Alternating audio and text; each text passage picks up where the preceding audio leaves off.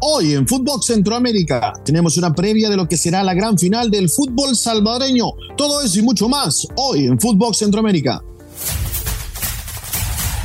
El centro está aquí. Footbox Centroamérica, un podcast de Footbox.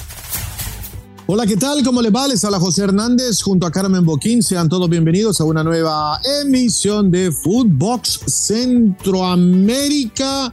Eh, estamos ya a pocos días de que arranque la gran fiesta del fútbol mundial, Carmen Boquín, pero este fin de semana en El Salvador se define el título. Uy, sí, José.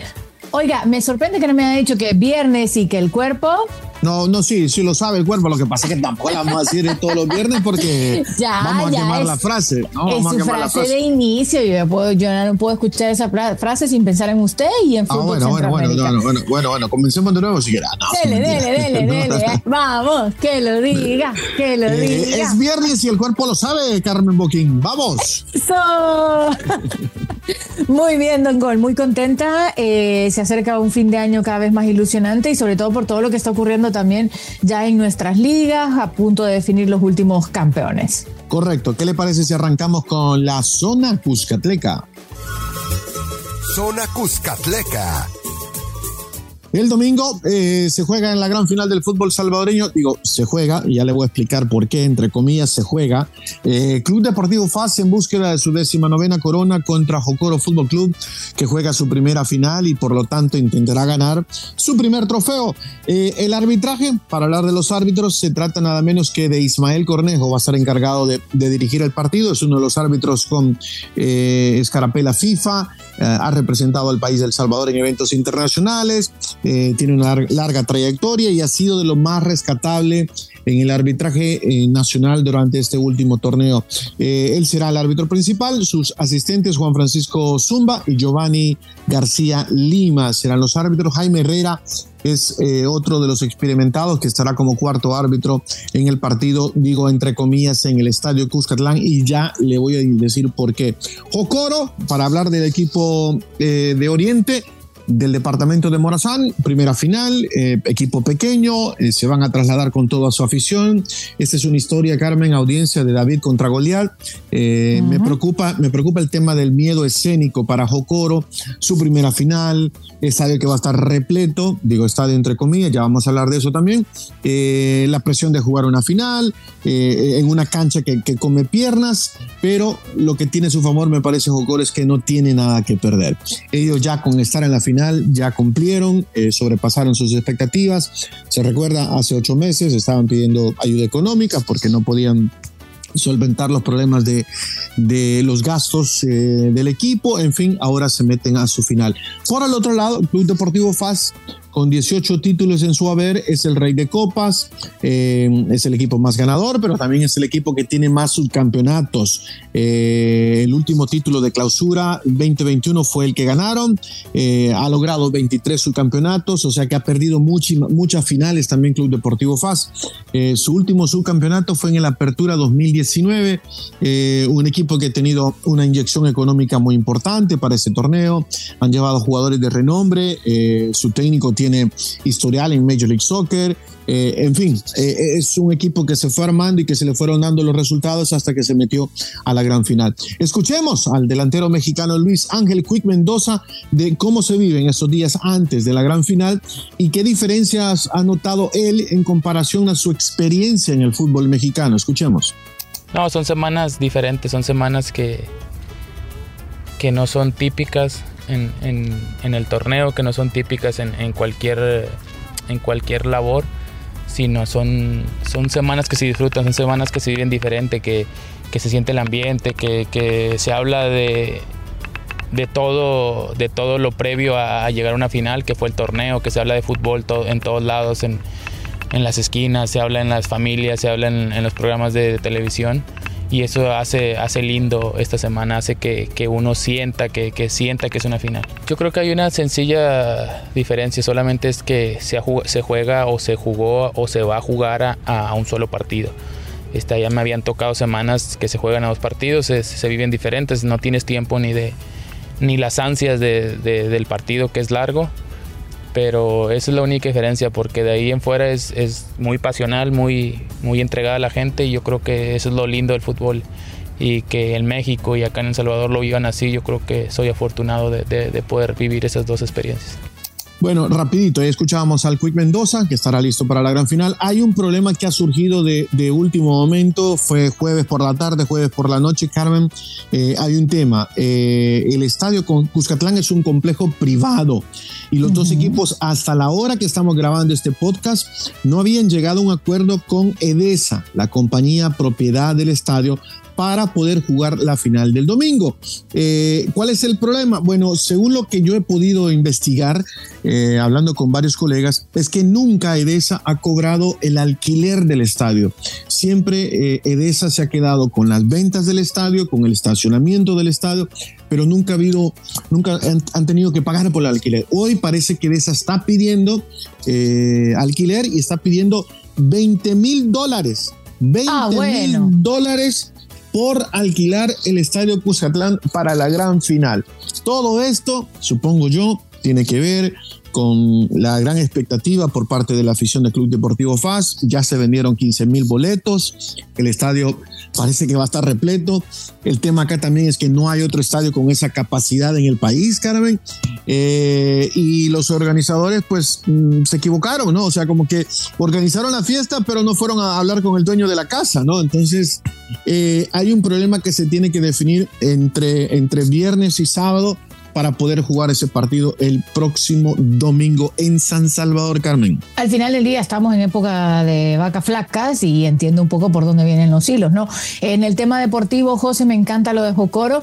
Creo que sí, es imposible no pensar en David y Goliat, pero también la presión está más en faz, que en la última década tampoco ha sido el más ganador y se va a enfrentar ante un equipo evidentemente inferior que seguramente va a llegar a la fiesta grande a tratar de ser protagonista, aunque miedo escénico puede pasar. José, otra noticia que estaba viendo, porque hemos hablado tanto de este tema, eh, habló el técnico de, del Salvador, don Hugo Pérez. Finalmente. Sí, sí, sí, y, dijo, y dijo, no estoy seguro si van a regresar o no esos jugadores sancionados. Eso tendrá mucho tema de que hablar porque eh, al final son los jugadores entre comillas, de, de, los principales. Sí, bueno, Darwin Seren, el, el, más castigado, pero también el de más partidos con la selección, todo parece indicar que, que, Hugo está muy molesto y que parece que no lo va a convocar a todos estos jugadores. Está Darwin Seren, Enrico Dueñas, Alex Larín, etcétera, etcétera, etcétera. Así que sí, complicada la, la, la situación también en el tema de la selección, Carmen. Totalmente. Bueno, hacemos cambio. Quiere que nos vayamos para la zona catracha. Fuímonos. Zona Catracha.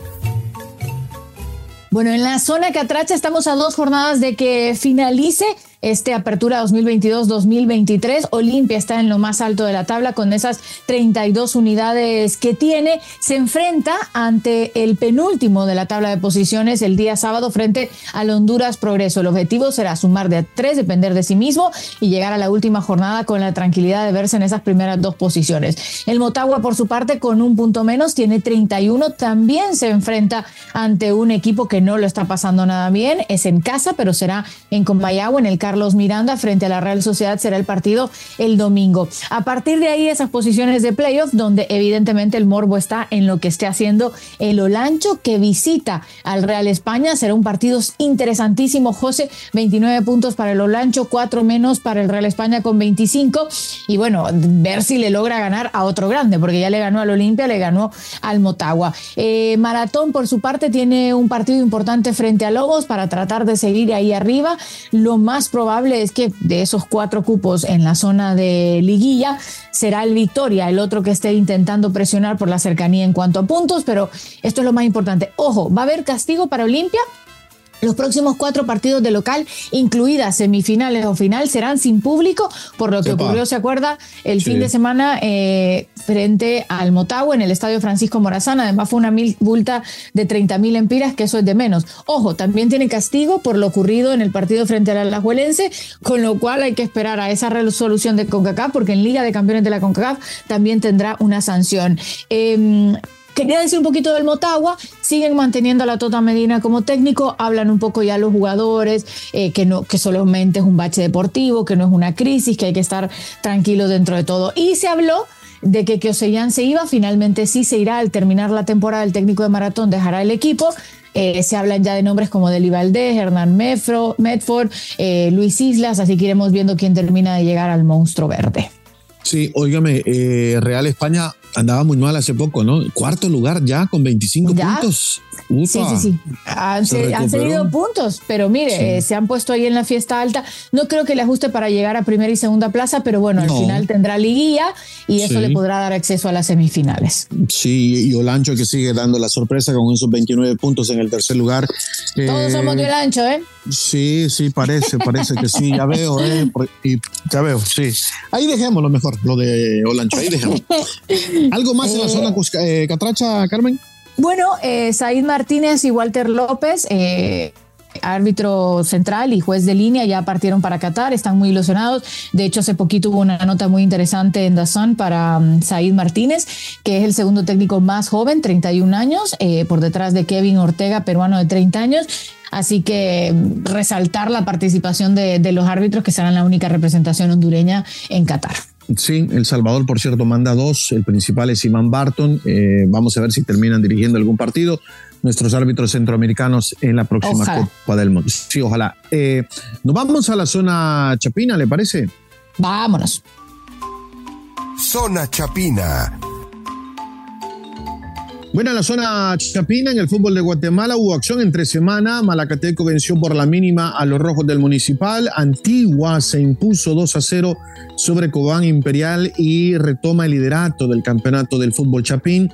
Comunicaciones también se impuso 2 a 1 sobre Cochumalguapa con gol de, último momento y por lo tanto la tabla queda con Antigua primero con 34 puntos, Comunicaciones segundo con 33, Cobán Imperial 29, Malacateco 28 y Xelajú 24 en el quinto lugar. Allá apareciendo por el sexto ah, eh, están los rojos del municipal. Hay tres partidos, no, cuatro partidos el sábado: Pochumalguapa, Xelajú, Municipal Misco, Antigua Chinabajul, Cobán Imperial Guasatoya y dos juegos para el domingo. Iztapa, Malacateco y Achuapa está recibiendo a los cremas del Comunicaciones. Eso es todo en la zona chapina, Carmen se está acercando ya el final y yo creo que poquito a poquito las cosas van tomando un poco más la forma a la cual estamos acostumbrados. Eh, José, nos vamos a la zona tica donde todo es fiesta, alegría y color. Correcto, vamos, pura vida.